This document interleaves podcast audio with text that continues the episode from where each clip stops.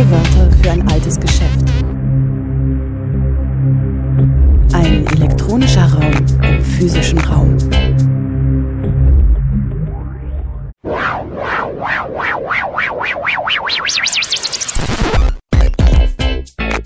Playback.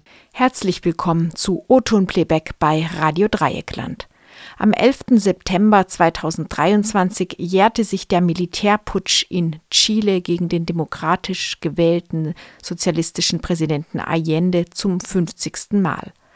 Aus diesem Anlass organisierten in Freiburg das Archiv Soziale Bewegungen, das IC3W und der Verein Tertulia am 8. und 9. September eine Reihe von Veranstaltungen, verbunden mit einer Ausstellung und Folgeveranstaltungen. Heute hört ihr daraus Autoritärer Staat und neoliberale Politik. Chile als Blaupause für den neoliberalen Angriff auf den Sozialstaat. Es sprach Thomas Biebricher, Professor für Politikwissenschaft an der Uni Frankfurt. Thomas ist Professor für Politikwissenschaft ähm, in Frankfurt am Main ähm, mit dem Schwerpunkt politische Theorie, Ideengeschichte und Theorie der Ökonomie. Ähm, für die Lokalpatriotinnen unter Ihnen und euch. Äh, Thomas hat in Freiburg studiert und dort auch 2003 promoviert. Ähm, ja, mit den, ähm, ich will jetzt gar nicht viel hervorheben, vielleicht zwei, zwei Veröffentlichungen erwähnen. Eine, weil sie gerade zu dem heutigen Thema gut passt, politische Theorie des Neoliberalismus aus dem Jahr 2021 und ein sehr aktuelles und sehr wichtiges Buch für die Zeit Mitte rechts, die internationale Krise des Konservatismus. In diesem Jahr erschienen beide bei Surkamp. Mein Name ist Christoph Kopke, ich bin Professor für Politikwissenschaft und Zeitgeschichte in Berlin. Ja, vielen Dank äh, für die Einladung. Zunächst mal, ich freue mich sehr, hier zu sein, äh, weil ich es für eine sehr wichtige Veranstaltung halte ähm, und aber auch, weil mich natürlich nostalgische Gefühle durchdringen, wenn ich hier durch die Straßen laufe. Ich habe viele Abende hier im Strandcafé verbracht. Ich kann mich gut daran erinnern. Ähm, es war eine sehr schöne Zeit damals und deswegen ähm, toll, hier zurück zu sein und hier mitmachen zu können. Ähm, es ist ja vorhin schon gefragt worden, wie eigentlich der Bezug zum Thema ist. Und ich glaube, die Frage sollte ich auch beantworten, ähm, weil es ist schon angedeutet worden, wo ich so ungefähr herkomme. Und das bedeutet, ich bin kein Experte für Chile, ich bin auch nicht mal Historiker auch. Ähm, und mein Zugang zum Thema sozusagen ist tatsächlich die Verbindung von autoritären politischen Formen und neoliberaler Politik ähm, eine, eine, Formel, die ich eben interessant finde und ähm, die einen automatisch eben in Richtung Chile verweist. Ähm, und was ich weiß über Chile hat wirklich in erster Linie was mit dieser Frage des Neoliberalismus zu tun, aber eben auch gar nicht allein als äh, eine Wirtschaftspolit ein wirtschaftspolitisches Regime verstanden, sondern eben auch als eine politische Strategie sozusagen. Und wenn ich über Neoliberalismus nachdenke, dann ist es eine, immer eine Verbindung von ökonomischen und politischen Fragen. Ich glaube nicht, dass Neoliberalismus nur einfach Marktfundamentalismus ist im Sinn von Märkte müssen einfach sich selbst überlassen werden oder sowas, sondern ich glaube, dass immer eigentlich die politische Dimension mitgedacht wird und dass da im Hintergrund zumindest immer diese Vorstellung von autoritären politischen Formen mitschwingt. Und deswegen, wie gesagt, ist Chile so ein interessanter Fall. Und ich werde ein bisschen was über die chilenische Geschichte, eben diese Transformation ähm, erzählen und diesen neoliberalen Umbau, aber ich werde das immer wieder rückkoppeln mit neoliberaler Theorie und wo ich glaube, ähm, die Verbindung besteht eben zwischen autoritären politischen Formen und neoliberaler ähm, Theorie oder Wirtschaftspolitik und was sozusagen die gegenseitige Anziehungskraft ähm, bedingt. Das ist so ungefähr das, was ich vorhabe. Es sollte so ungefähr 20 Minuten dauern, ähm, hoffentlich nicht allzu viel länger.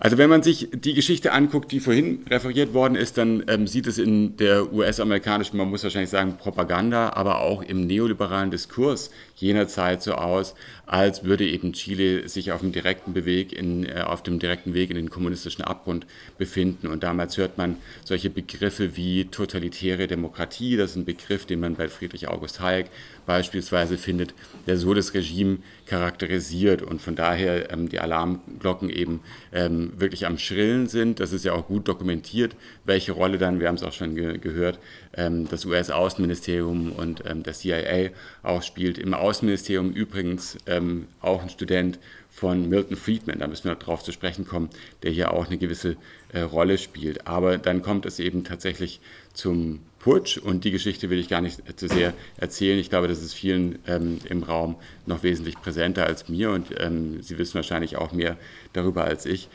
Der Punkt ist einfach der, also ähm, der Putsch findet statt und was zunächst mal folgt, ist äh, natürlich maximale Repression und ähm, die Geschichte ist bekannt. Man kann euphemistisch von der Neutralisierung ähm, der Opposition sprechen, aber das geht natürlich mit äh, mit Morden und Folterungen, Entführungen, das Verschwinden lassen und so weiter äh, von Tausenden einher. Und das ist ja, wie gesagt, das ist gut belegt.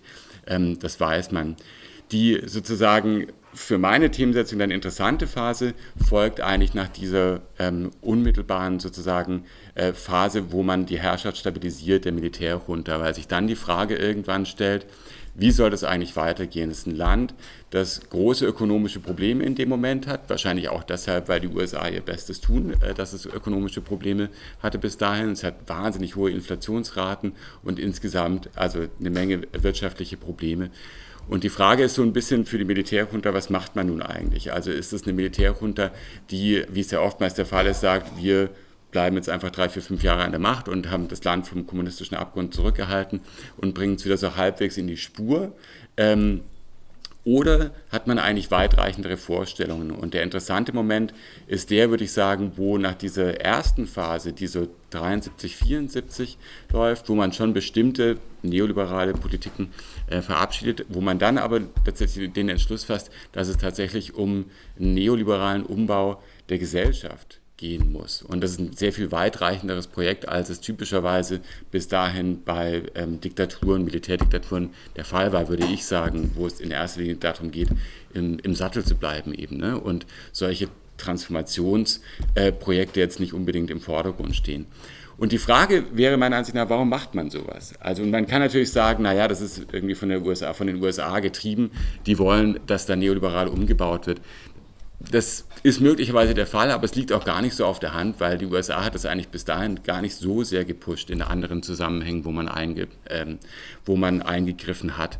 Und ich würde eben argumentieren, dass es was damit zu tun hat, dass die neoliberale Theorie, die da präsent ist, ich werde da noch darauf zu sprechen kommen, wie die Verbindung ist, ähm, aber die ist ja da im intellektuellen Milieu präsent, wenn auch bis dahin weitgehend marginalisiert weil die in gewisser Weise die Lösung für ein Problem bietet, die sich, ähm, das sich Diktaturen stellt, nämlich die Frage, wie bleibt man im Sattel? Und die neoliberale Theorie, die politische Theorie des Neoliberalismus, so wie ich sie verstehe, ist eine, die sagt, das zentrale Problem von zeitgenössischen Massendemokratien besteht in der Verflechtung von Wirtschaft, Gesellschaft und Politik.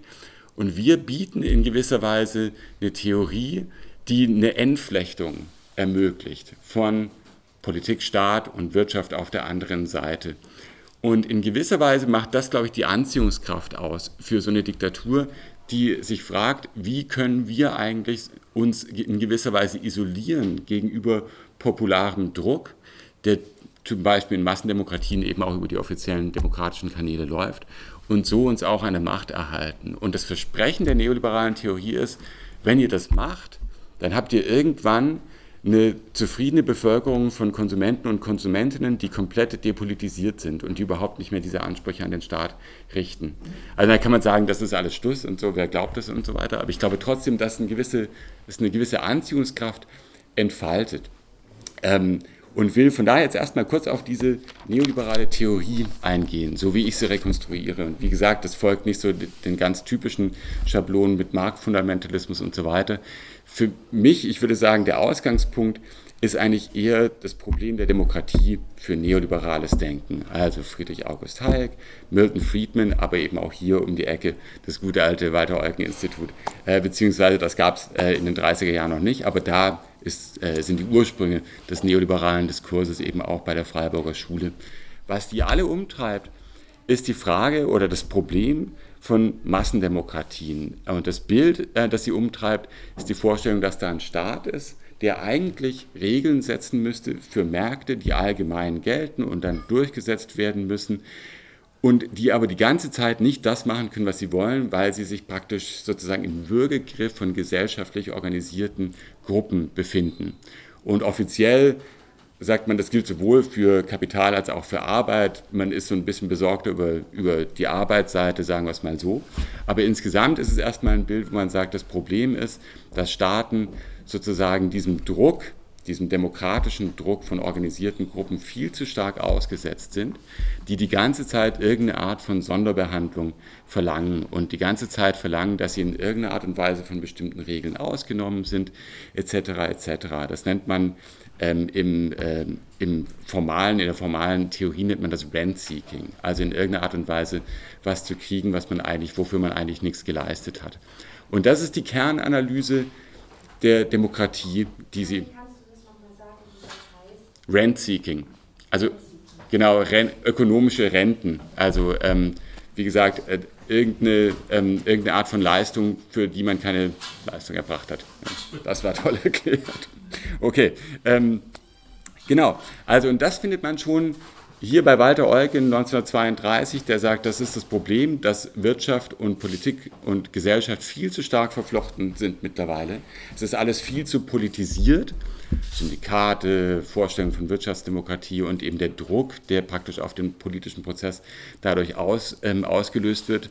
Ähm, da ist der Hintergrund die Weimarer Republik. Und dann, wie gesagt, später in den 1960er, 70er Jahren findet man das formalisierte in dieser Theorie des Rent-Seeking James Buchanan ähm, ist da eine wichtige Figur, der auch ein paar Mal in Chile war. Ich werde nachher noch kurz darauf zu sprechen kommen. Aber das ist sozusagen das Problem, dass wir es mit einer Gesellschaft zu tun haben, wo Bevölkerungsgruppen die ganze Zeit bestimmte Sonderbehandlungen nachfragen und in Demokratien müssen die auch gewährt werden, sagen die Neoliberalen, weil man sich sonst nicht an der Macht halten kann. Und wenn man in erster Linie an der Macht bleiben will als demokratische Politikerin, dann muss man diesen Rent-Seeking-Forderungen entgegenkommen und ein Stück weit entsprechen. Und insgesamt führt es zur Zerstörung der Demokratie, weil es alles komplett ineffizient macht und alle Gruppen kriegen irgendwelche Sonderbehandlungen und es zerstört das Regime des Marktes eben auch ähm, wie man sich es vorstellt. Und das ist sozusagen das Problem, das dann steht. Das verbindet sich dann in den 70er Jahren mit solchen Diskursen. Das wird auch bei manchen hier ein Begriff sein äh, von Unregierbarkeit, wo gesagt wird, auch westliche Gesellschaften, jetzt nicht äh, südamerikanische Gesellschaften, äh, Gesellschaften des globalen Nordens werden zusehends unregierbar, weil es eine Anspruchsinflation an den Staat gibt, weil man immer mehr haben will und immer mehr Sonderbehandlungen verlangt. Und aus neoliberaler Perspektive ist es ein Riesenproblem, weil sich Demokratien eigentlich aus eigener Kraft nicht befreien können aus dem Zustand, weil das ist praktisch ein Lock-in-Effekt. Wie soll man das machen? Wie soll man auf demokratischem Wege praktisch zu einer Entpolitisierung der Wirtschaft kommen und eigentlich den Staat ein Stück weit entkoppeln von diesem Zugriff ähm, von äh, demokratischen Akteuren und deren Forderungen. Und das macht wiederum die Attraktivität des, sozusagen des Autoritarismus-Diskurses aus und von solchen autoritären politischen Formen, dass man sich fragt, möglicherweise braucht es einfach einen Akteur, einen staatlichen Akteur, eine Diktatur oder so, die praktisch so die gordischen Knoten der parlamentarischen Demokratie durchschlägt und es einfach mal schafft, reinen Tisch zu machen und eben so diese ganzen Lobbyorganisationen, diese ganzen zivilgesellschaftlichen Organisationen entmachtet und dann eben die Art von Politik betreiben kann, die es eigentlich bräuchte, damit die Märkte funktionieren und all ihre Segnungen dann eben auch ähm, realisieren können. Und da ist die Verbindung meiner Ansicht nach, da ist die gegenseitige Anziehungskraft, äh, von der ich gesprochen habe. So, konkret ist es dann so, und das wird vielen natürlich bekannt sein, äh, das ist ja auch äh, breit, breit belegt, ähm, dass es dann in, in den 70er Jahren schon ähm, in Chile die sogenannten Chicago Boys gibt. Das wird, wie gesagt, vielen ähm, präsent sein. Ähm, ich wiederhole es nur noch ganz kurz. Ähm, das geht zurück auf ein Programm, das im Rahmen von USAID, glaube ich, schon in den 50er Jahren, glaube ich, aufgelegt wird, äh, wo es so Austauschprogramme gibt zwischen lateinamerikanischen Universitäten und zum Beispiel der University of Chicago viele werden es wissen, das ist natürlich eine der Gründungsstätten des neoliberalen Denkens. Ähm, und diese Chicago Boys werden eben alle bei Leuten wie Milton Friedman, äh, George Stigler, Arnold Harberger und so weiter ausgebildet und bringen dieses Wissen mit nach Chile. Und wie gesagt, sind eigentlich die längste Zeit marginalisiert, weil natürlich unter Allende eine ganz andere Politik auch verfolgt wird. Ähm, und selbst unmittelbar nach dem Putsch spielen die noch keine große Rolle. Aber dann ab 1975 sind es tatsächlich sie, die ein Stück weit ähm, die Koordinierung und auch die Kontrolle über die Wirtschaftspolitik übernehmen. Ähm, es ist vorher schon ähm, so ein Kompendium geschaffen worden von Maßnahmen, die man durchführen will. Auf Englisch heißt es The Brick, also der Backstein. Ich weiß nicht, wie es auf Spanisch heißt, ehrlich gesagt. Äh, aber es ist eben so ein, so ein dickes Kompendium, wo alles drinsteht, was man jetzt praktisch durchführen will. Und dann geht es eben tatsächlich zur Sache. Ähm, schon Schon früh wird vor allem im öffentlichen Sektor massiv eingespart, also ähm, auf staatlicher Seite vor allem äh, die sozialstaatlichen Strukturen werden massiv zurückgefahren, beziehungsweise da wird massiv eingespart. Ähm, Im öffentlichen Sektor kommt es zu massiven Entlassungen, 250.000 Leute, die innerhalb kürzester Zeit entlassen werden. Äh, daneben gibt es eine Vielfalt von anderen Maßnahmen. Äh, die Zinsen werden massiv erhöht, äh, weil die Inflation ist nach wie vor im dreistelligen Bereich.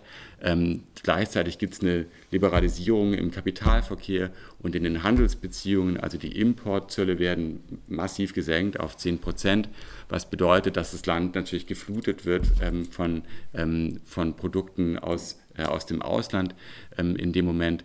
Es gibt eine Umstellung von direkten Steuern auf indirekte Steuern, äh, was auch ein klassisches Instrument des Neoliberalismus ist. Das hat eine degressive Wirkung, es belastet ärmere Bevölkerung, Bevölkerungsgruppen stärker als reichere Bevölkerungsgruppen, weil es Konsumsteuern letztendlich, ähm, letztendlich sind.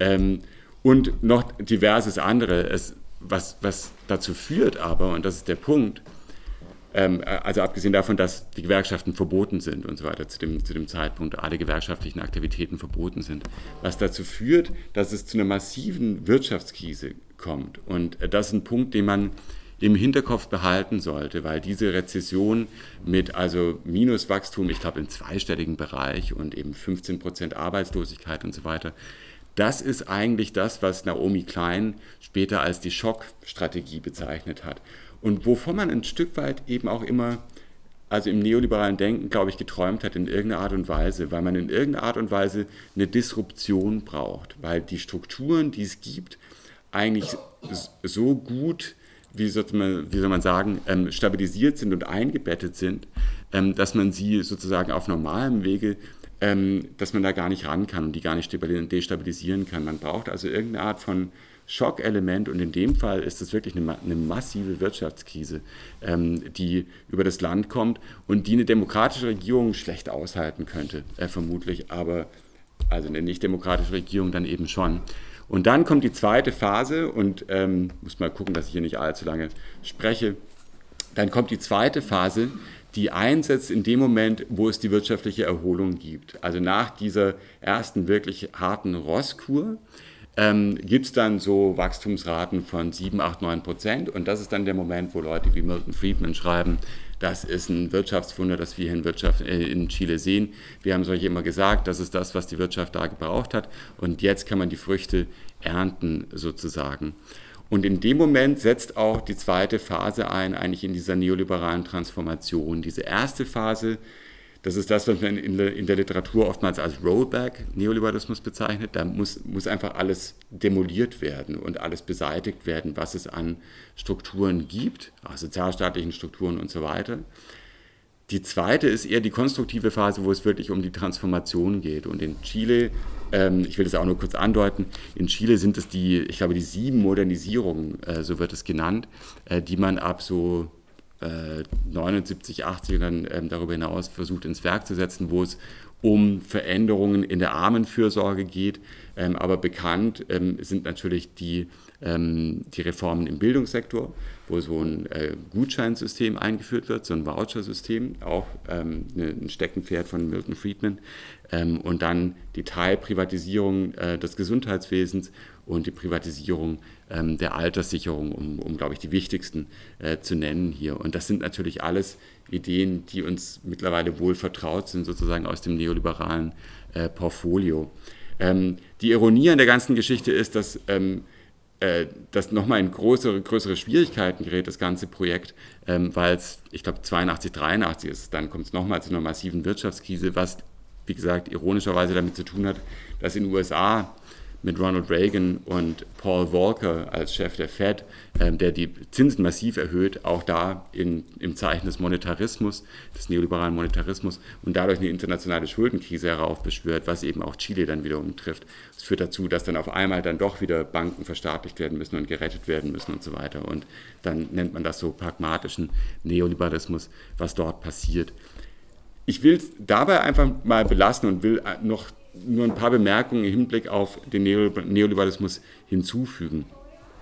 Nämlich, dass Chile so in der neoliberalen Vorstellungskraft, so will ich es mal nennen, wirklich einen ganz besonderen Platz äh, äh, beansprucht, weil es sozusagen der Ort ist, äh, auf den man immer verweist, wenn man sagt, hier sind tatsächlich mal diese neoliberalen Rezepte verwirklicht worden. Wenn ihr wissen wollt, wie das funktionieren könnte und wollt, dann schaut euch Chile an.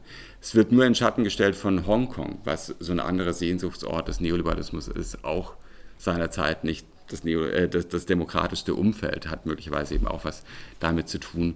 Aber darum geht es immer, dass man sagt, das ist tatsächlich ein, Modell und eine Blaupause, so ist es ja auch in der Ankündigung formuliert. Und ich will es nur noch kurz dran festmachen und dann den Rest, so welche Auswirkungen das auf Thatcher und Reagan hat, können wir, glaube ich, auch in der Diskussion besprechen. Aber ich will es nur dran festmachen, dass es eben all diese höchst kontroversen Besuche gibt von den Vordenkern ähm, des neoliberalen Diskurses. Also Milton Friedman kommt 1975 ähm, nach, nach Santiago de Chile, äh, trifft sich mit Pinochet, schreibt danach nochmal einen ausführlichen Brief, wo eben ganz deutlich gesagt wird, ihr braucht eine Rosskur. Und das ist der Moment, wo Pinochet dann wiederum sagt, okay, dann wird jetzt, ich glaube, Sergio de Rivera ist, glaube ich, sein Name, der dann Finanzminister wird und dann fährt man praktisch diesen harten Austeritätskurs. Und äh, Friedman hat damals große Probleme, große, große Kontroverse äh, und rechtfertigt sich damals, dass er sagt, naja, also ich habe einfach technisches Wissen bereitgestellt, also so, wie man als, als Arzt eben auch äh, ohne Ansehung der Person Leuten helfen würde, wenn sie ein Problem haben. Ähm, und verteidigt es so, dass er eben tatsächlich Pinochet äh, die, die Tipps gibt.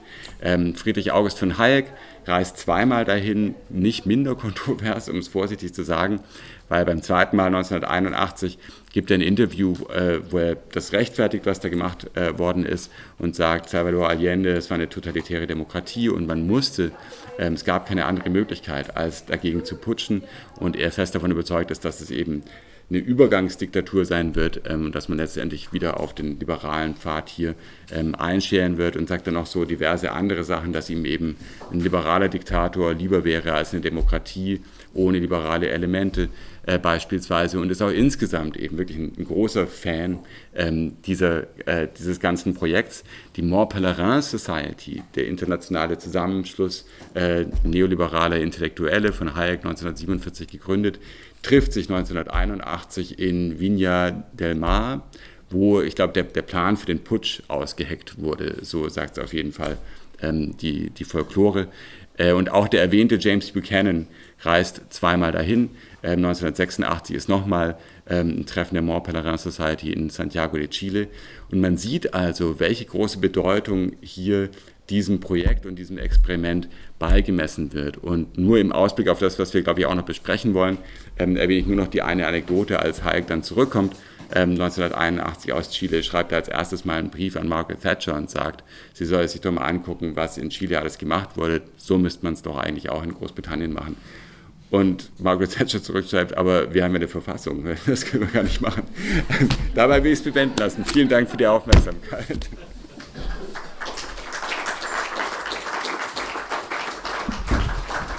In Oton Playback bei Radio Dreieckland hörtet ihr einen Vortrag im Rahmen der Veranstaltungsreihe zum 50. Jahrestag des Putsches in Chile am 9. September 2023 auf dem Greta-Gelände in Freiburg.